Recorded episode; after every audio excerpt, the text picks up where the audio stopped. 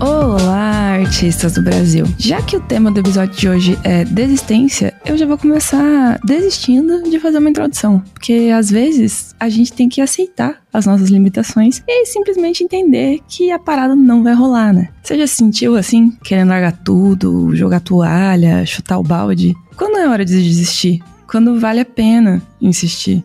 De onde a gente consegue tirar forças para seguir quando parece que tudo vai dar bosta. Para conversar comigo hoje e ter essa crise existencial coletiva, eu tô aqui com os meus amigos do Revocrio, Ali e Lucas. Sejam bem-vindos mais uma vez à Fala 1604. Opa, Oi, gente. Obrigado. Começou bem essa sala 1604 aí. Lá embaixo, né? Já joguei Nossa. o clima no chão, afundei com tudo, ninguém tem expectativa nenhuma para esse episódio. É assim que a gente tem que viver, entendeu? Já vou até abrir uma beira aqui. tipo isso, né? Alguém dá uma cervejinha, talvez uma cachaçinha, né? Gente, quarta-feira, que isso. Mas é isso aí, viver é ser triste. Nem tanto assim, né? Só um pouquinho. Nem tanto. Mas vamos ver se a gente consegue né, definir porquê, né? Então, Lucas, vou falar um pouco sobre as nossas histórias também, essa é a ideia desse podcast, porque muita gente desiste, né? E às vezes tá tudo bem, eu acho, desistir. A gente desiste de várias coisas da nossa vida, né? Então, eu queria que vocês começassem a falar daí, talvez, uma vez que vocês desistiram de alguma coisa na vida de vocês? Putz, é difícil achar uma vez que eu não desisti de alguma coisa, na verdade. assim que eu gosto, entendeu? É assim que é bom. Eu tô desistindo de duas faculdades, tô quase desistindo da terceira para poder pedir uma música do Fantástico. e na verdade, até minha história com arte, ela começa com uma desistência, na verdade. Então, tipo, putz, eu lembro até hoje de ver os vídeos do Harmachuk explicando sobre thumbnail no canal da Reva. Eu olhei e falar, mano, esse cara tá só explicando. Como que ele tá explicando um negócio que eu não tô entendendo, cara? Tipo, meu trabalho é só entender. Ele já, tipo, mastigou esse assunto pra mim. Tipo, não dá, mano. O mínimo que eu tenho que fazer é conseguir entender o que, que ele tá dizendo. Então, tipo, eu comecei a desenhar porque eu fiquei puto que eu não entendi o que, que o Harmachuk tava falando. Então, uma, meio que uma contra-desistência, sabe? Entendi, entendi. Você se recusou a desistir nesse caso. É, exatamente. Mas eu não lembro até com quem que eu tava falando Utopia que a gente, a gente tava falando sobre projeto pessoal e essa pessoa comentou que artista não termina projeto pessoal, ela larga ele de lado. É um bom ponto. É que eu acredito que seja um bom ponto, porque eu acredito também que, tipo, faz sentido largar de lado, porque às vezes não é mais o que a gente quer fazer, sabe? É, quando a gente para pra reavaliar esse lugar, né? Eu acho que isso aí é um lugar. Esse é o momento que eu acho que é ok desistir, sabe? É um dos momentos que para mim, pelo menos, eu olho e eu penso, tipo, putz, eu achei que ia ser uma parada e não é. Então isso, tudo sim. bem sabe? Tipo, não era isso que eu queria. Mas daí não é meio aquilo que o, o Mário Sérgio Cortella fala de, tipo, você não tá desistindo, você só tá reajustando as velas, sabe? É, tipo, se o vento tá, tá batendo fazendo... de outro lado, você tem que arrumar as velas para poder navegar direito ainda, sabe? É, exato, mas a gente se sente um pouco fracassado por isso às vezes. A gente pode voltar nesse assunto daqui a pouco, porque eu quero saber a história de desistência do Alisson. O que, que você desistiu? Conta pra gente, compartilha com o um grupo. eu achei engraçado que o Lucas começou é, falando que ele começou na arte conta, né, desse sentimento de desistência. E é muito engraçado que eu fiz a minha faculdade hoje eu tô onde eu tô também porque eu desisti de algo que eu fazia engenharia civil. Então eu basicamente olhei para aquilo e falei: isso não é para mim, eu vou desistir, chega.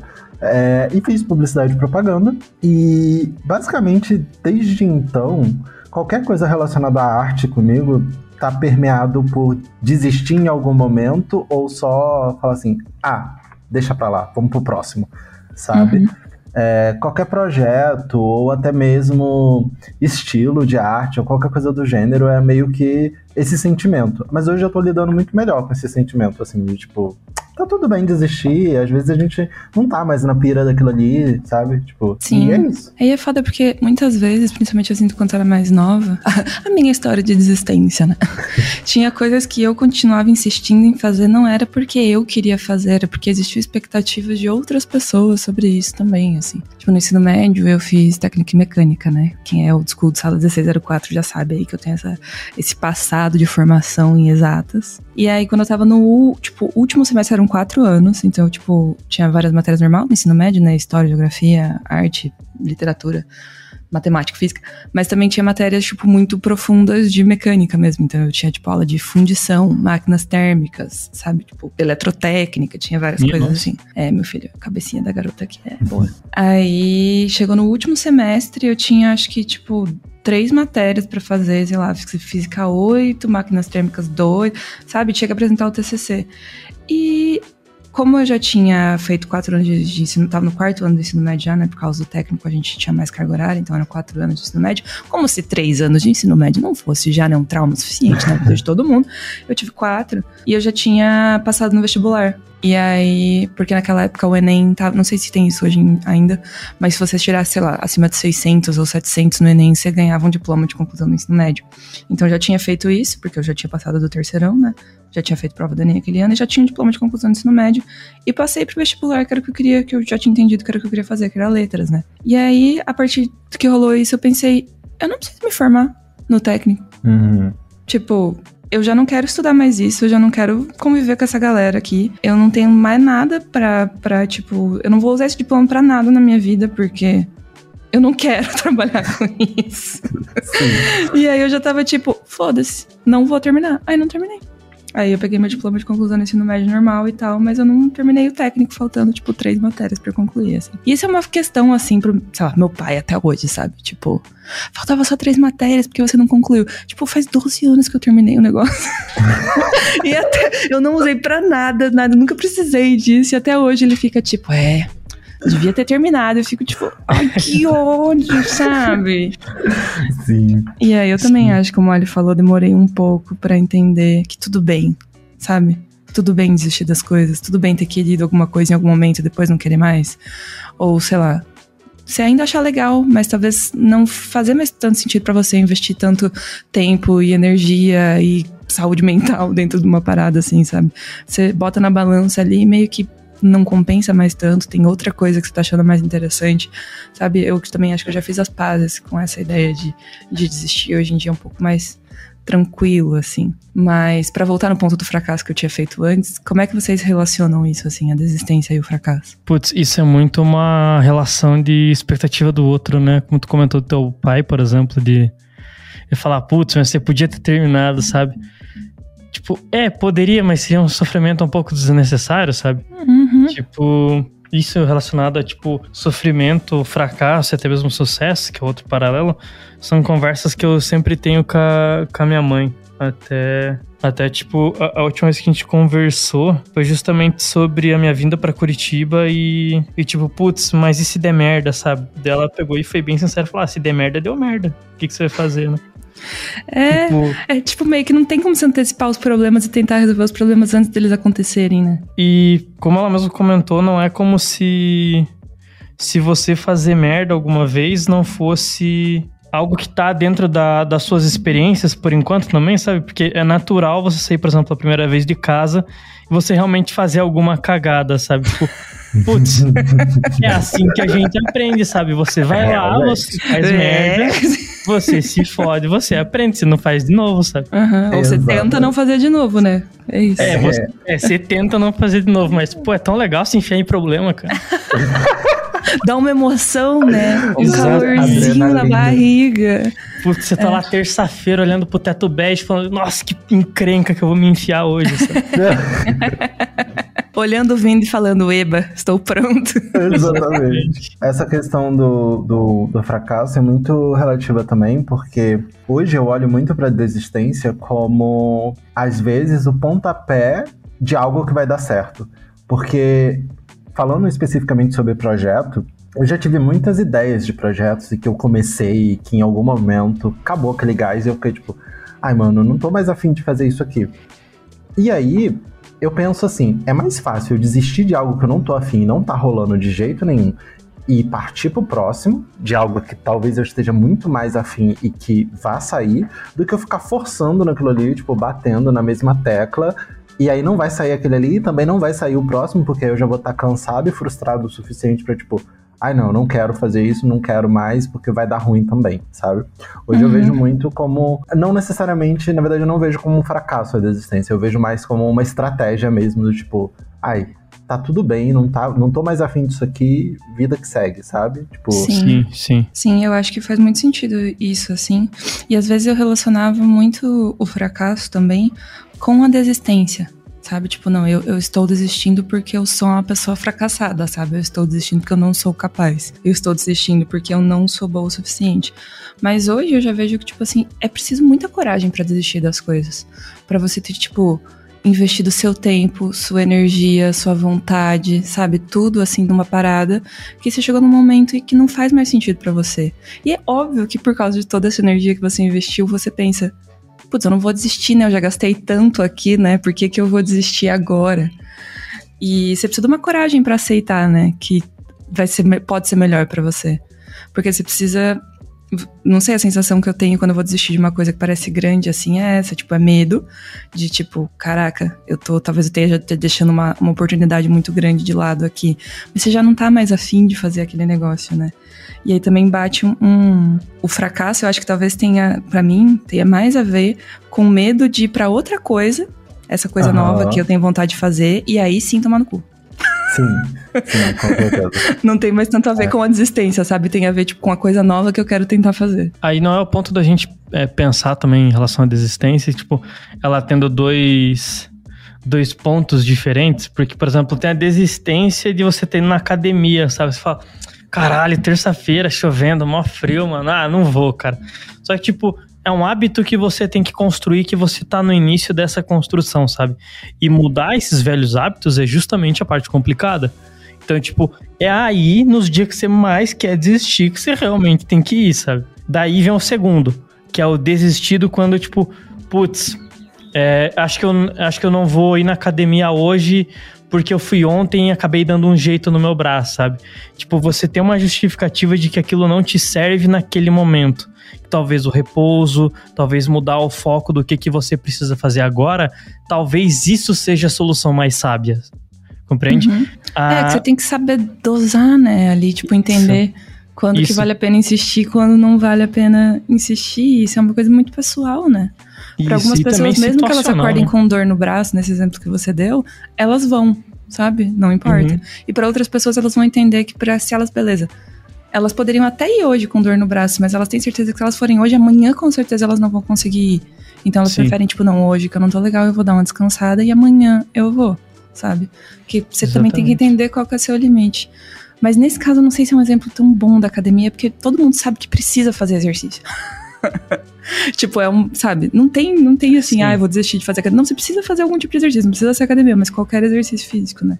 Quanto mais velho a gente fica, mais evidente isso fica Sim. também, assim, tipo, Sim. a necessidade de precisar fazer exercício. Então, acho que um exemplo melhor poderia ser, eu tava vendo hoje hoje de manhã, até para me preparar para essa conversa aqui. É, tem um cara que eu gosto muito do trabalho dele, que é o Ricky Rubin. Ele é produtor musical. Ele já trabalhou com, tipo, Johnny Cash, Madonna, Kendrick Lamar, é, Beyoncé, tipo, só os nomes gigantes da indústria, sabe?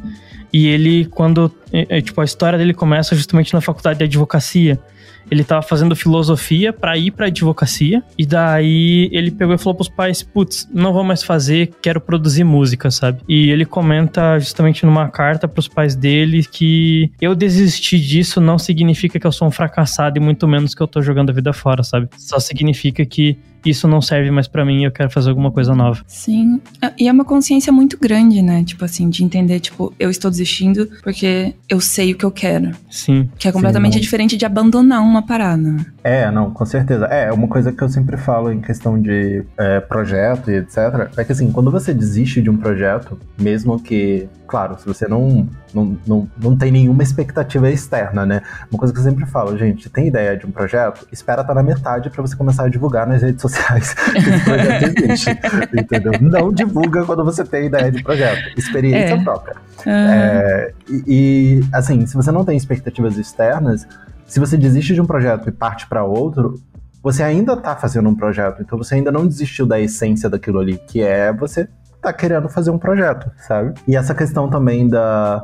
De, de, desse exemplo que o Lucas deu, eu acho que bate muito com a questão geracional também, né? Tipo, a gente, às vezes, tem uma facilidade muito maior de só olhar para aquilo ali e falar, cara, isso não me satisfaz, isso não me faz bem, eu, eu não sou feliz por isso aqui. Foda-se, sabe? Eu não vou fazer isso aqui, vou fazer isso aqui que me faz bem, vou fazer, eu vou correr atrás disso aqui que é muito difícil para outras gerações entenderem. É porque para eles também, principalmente idade dos nossos pais aí, era tipo, não, você faz uma faculdade, você tem um diploma, você tem uma carreira, você tem uma casa, você casa, você morre, sabe?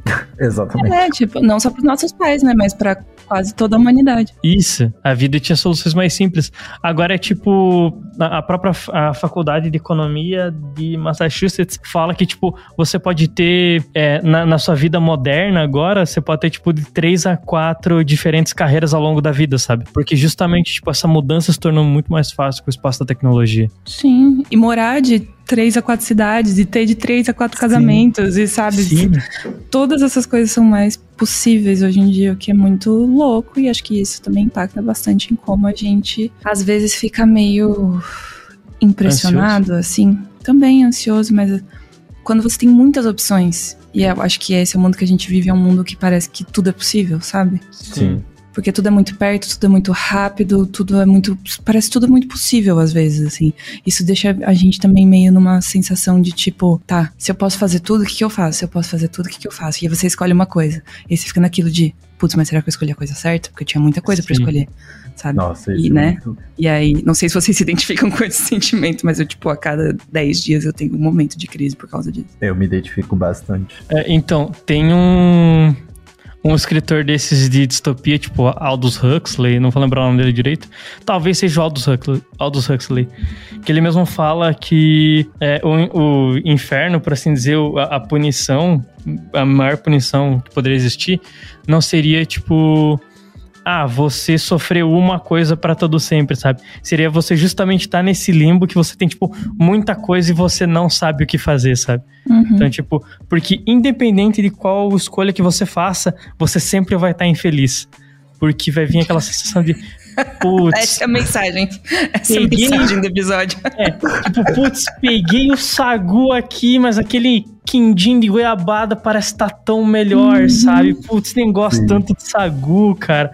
Daí você vai pegar o quindim e você começa a falar, putz, mas aquela rabanada ali tá muito melhor, sabe? E vai ficar assim pra sempre, cara. Pra sempre, pra sempre. Sim, sim. É, por esse lado, se você pensa por esse lado, tem um certo conforto nessa jornada que é mais comum para os nossos pais, para os nossos avós, de tipo saber o que fazer, sabe? No é, sentido uma segurança, de, tipo, né? Eu precisava ter uma, uma formação, beleza.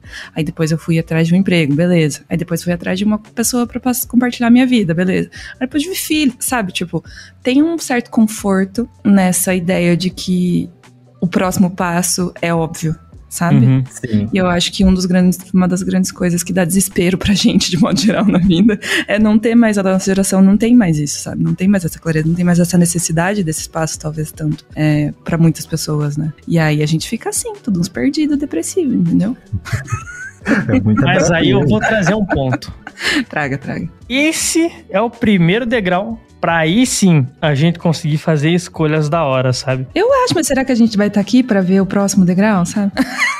Então, não sei. Boa pergunta, não sei.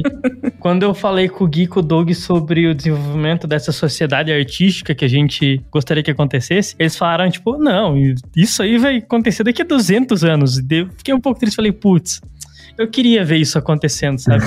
Mas talvez realmente seja isso, sabe? Tipo, a gente, a, a gente esteja fadado a construir um futuro para pessoas que a gente não conhece, sabe? Sim, e mostrar que outras, outras coisas são possíveis, né? Sim. É porque isso, para muitas pessoas, é isso, né? Essa é a realidade. Tipo, é a primeira vez que você, na sua família, Sim. tá tendo oportunidade de fazer coisas que ninguém fez antes, sabe? Então, é criando referência para as pessoas, assim, de alguma forma. Exatamente. E também criando, tipo, espaço com essas ferramentas, tipo podcast, os vídeos na Revo, o próprio Utopia, de, tipo, juntar novas conversas, fazer com que elas aconteçam agora que só poderiam acontecer nesse ambiente, sabe? Tipo, de tipo, justamente nessa mudança de tipo, tá, o que, que são boas escolhas, tem muita coisa para escolher, sabe? Uhum. E tipo, a gente tá falando, não, vamos falar mais sobre isso para justamente fomentar isso, para que lá na frente quem vai vir já esteja um espaço seguro da onde a gente caminhou, sabe? É, eu acho que sim, porque é, é isso, é muita informação, né? É aquela sensação que eu tava falando, é muita coisa para você aprender, é muito curso para você fazer, é muito podcast para você ouvir, é muitas decisões que você tem que tomar, é muitas receitas que você tem que fazer em casa porque você viu no TikTok, sabe? Tipo, você vai juntando e acumulando um monte, um monte de coisa, assim, e fica difícil largar, parece assim, né? Tipo, parece Sim. uma sensação de que você não tá dando conta, assim. Teria que ter umas quatro vidas para conseguir fazer coisa que parece que precisa fazer. É, e isso tá muito ligado com a questão também de quando a gente pega muito dessas coisas, tipo, ah, todas essas receitas e, e, e, todos esses tutoriais, etc. E não consegue fazer, e a gente tem esse sentimento também de fracasso. Ou que, tipo, ai, vai ter que desistir de uma coisa para outra. Eu já penso um pouco ao contrário, porque eu fico pensando, tipo, eu tava muito nessa, nessa vibe de, tipo, eu sou o que salva a receita no TikTok pra fazer depois, e esse depois nunca acontece. Mas aí, esse mês, chegou, e eu fiz uma receita que tava lá no TikTok. Boa. Entendeu? E deu bom, sabe? Tipo, foi gostoso e tal. E eu falei, cara, é isso, sabe? Tá ali, é minha hum. biblioteca de referência. Eu não vou confiar no meu cérebro para guardar todas essas informações. Eu é. tenho. Não, exatamente, você vai usar suas referências o tempo todo, né?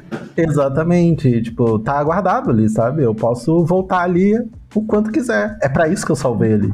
Sim, para poder recuperar quando você precisar, né? Exatamente. Eu gosto bastante dessa ideia, assim, de que eu, eu, tento muito fazer as pazes com essa ideia de que existe um número limitado de coisas que a gente vai fazer na nossa vida, vai conseguir fazer, independente do que a gente faça, sabe? Sei lá, você é um diretor de cinema, você vai ter um número limitado de filmes. Você não vai poder uhum. fazer todos os filmes que você quer, todas as ideias que você tiver. Você vai fazer, sei lá, uns oito filmes, uns 15 filmes depende da mídia que você trabalhar e tal, mas, sabe, é uma coisa limitada. Você não vai poder fazer todas as artes do mundo. Você Sim. não vai poder ter todas as profissões. Você vai ter que escolher algumas coisas. Você não vai poder fazer todas as receitas do TikTok. Você vai ter algumas. E eu acho que ter essa clareza, assim, é uma das coisas que ajuda a dar uma. Né? Beleza, Acalmado, não vai fazer sim. tudo. E então vamos tentar usar aqui os melhores mecanismos para escolher meio certo, né?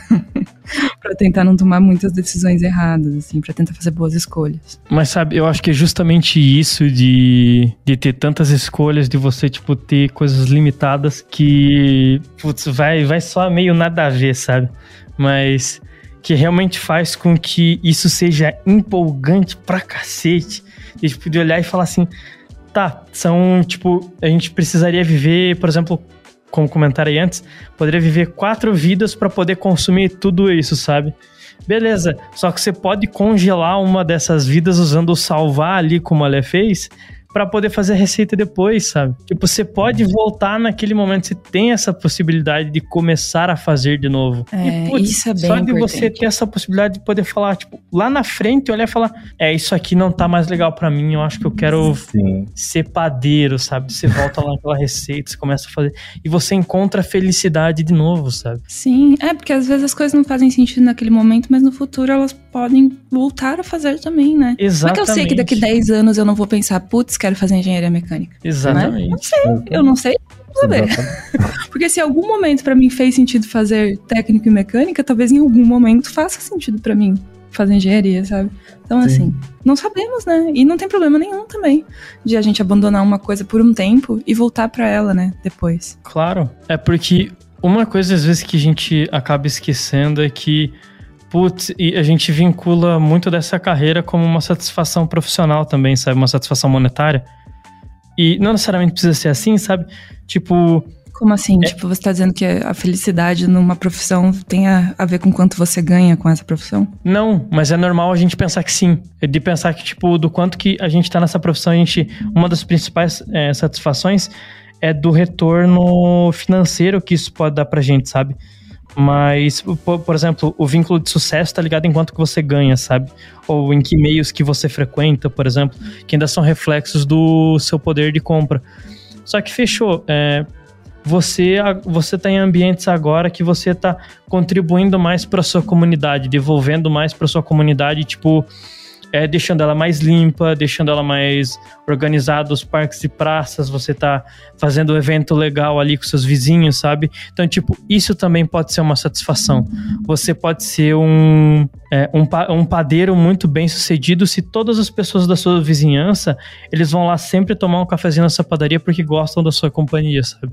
Isso é um tipo de sucesso que não necessariamente tá ligado ao sucesso monetário, sabe? Então, tipo, é um sucesso que é um outro tipo de satisfação, também. né? É que a gente tem uma sociedade que liga muito o sucesso ao ganho de dinheiro, né? E o sucesso, todo mundo sabe quando você para pra pensar um segundo que não tem a ver só com isso, né? Exatamente. É de satisfação, assim, essa sensação de cumprimento de propósito, de estar, tá, sabe, satisfeito realmente com aquilo que você faz, com aquilo que você cria, sabe? Sei lá, com que você gasta seu tempo, não necessariamente tem a ver com quanto de dinheiro isso te gera, né? E na maior parte das vezes acho que não tem nada a ver quase, assim, as coisas que me dão mais prazer estão completamente desvinculadas a dinheiro, assim. É, não, com certeza. Eu só ganho dinheiro pra pagar boleto mesmo, de resto. tipo, eu gosto do meu trabalho, mas as coisas que me dão assim, mais tipo, ai, que legal isso que eu tô fazendo, geralmente é uma coisa completamente aleatória e besta, assim, tipo um hobby que eu gosto muito, assim, sabe? É, exatamente. Então, hum, importante também isso, gente. Nossa, que loucura, né? Eu gosto muito de fazer esses podcasts com, com o Revocrio, porque a gente sempre tem essas mini, mini crises, assim, mas também aprende bastante um com o outro, né? Com as nossas experiências que a gente tem. Então, pra gente encerrar esse podcast, essa conversa curta, inclusive quem está nos ouvindo agora, deixa aqui nos comentários se vocês gostam desse formato, assim, um, jogando uma bomba emocional no colo de vocês, e vocês vão ter que lidar com isso o resto da semana até a próxima quinta-feira. Comentem aí se vocês gostam disso. Mas vamos encerrar o episódio de hoje com De Frente com com Gabi.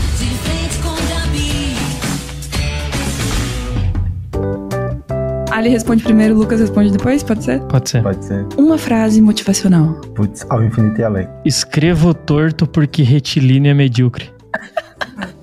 um livro motivacional. Ou inspirador, não precisa ser motivacional, né? Porque daí parece que é um livro de, auto, de autoajuda, né? Sei lá. Aí complicou. Aí fica difícil, né? então, um filme, então. Um livro ou um filme? Que te dá assim, tipo, ah, que massa, inspiração, vontade de viver. Tá, talvez não faça sentido, mas Mamma Mia. Sempre que eu tô na Super bad, faz sentido pra mim, super Sempre que eu tô mal, eu vou pra Mamma Mia. E eu você, digo Lucas? o porquê fazemos o que fazemos do Cortella. Eu insisto quando... Quando eu tô feliz. Quando tudo dá errado, porque é a história é mais engraçada. eu vivo minha vida como se um dia eu fosse ter um stand-up. Quando eu desisto, eu me sinto... Desafiado. Eu me sinto xoxo. Xoxo, meu Deus. Xoxo.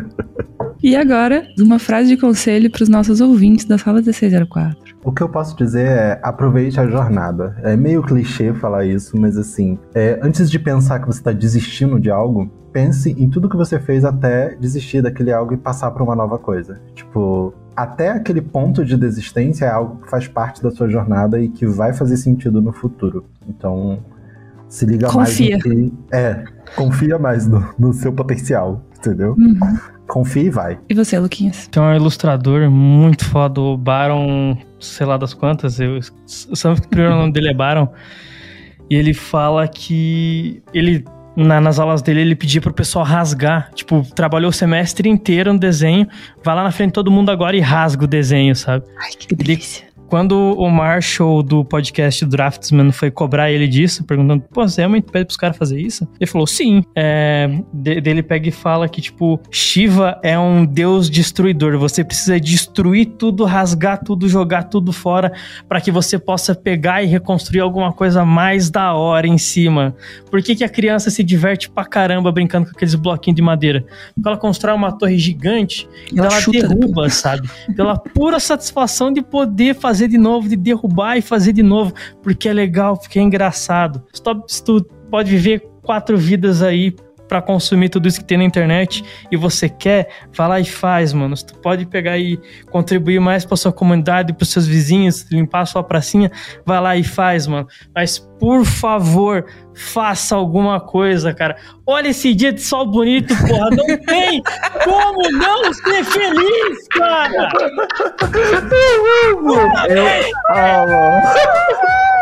Então, com essa mensagem de alegria e alto astral de Luquinhas, a gente se despede de mais uma sala número 4. Animação, meu chapa!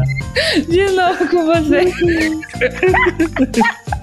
Um beijo, gente. Obrigada Tchau, pelo podcast. Tchau.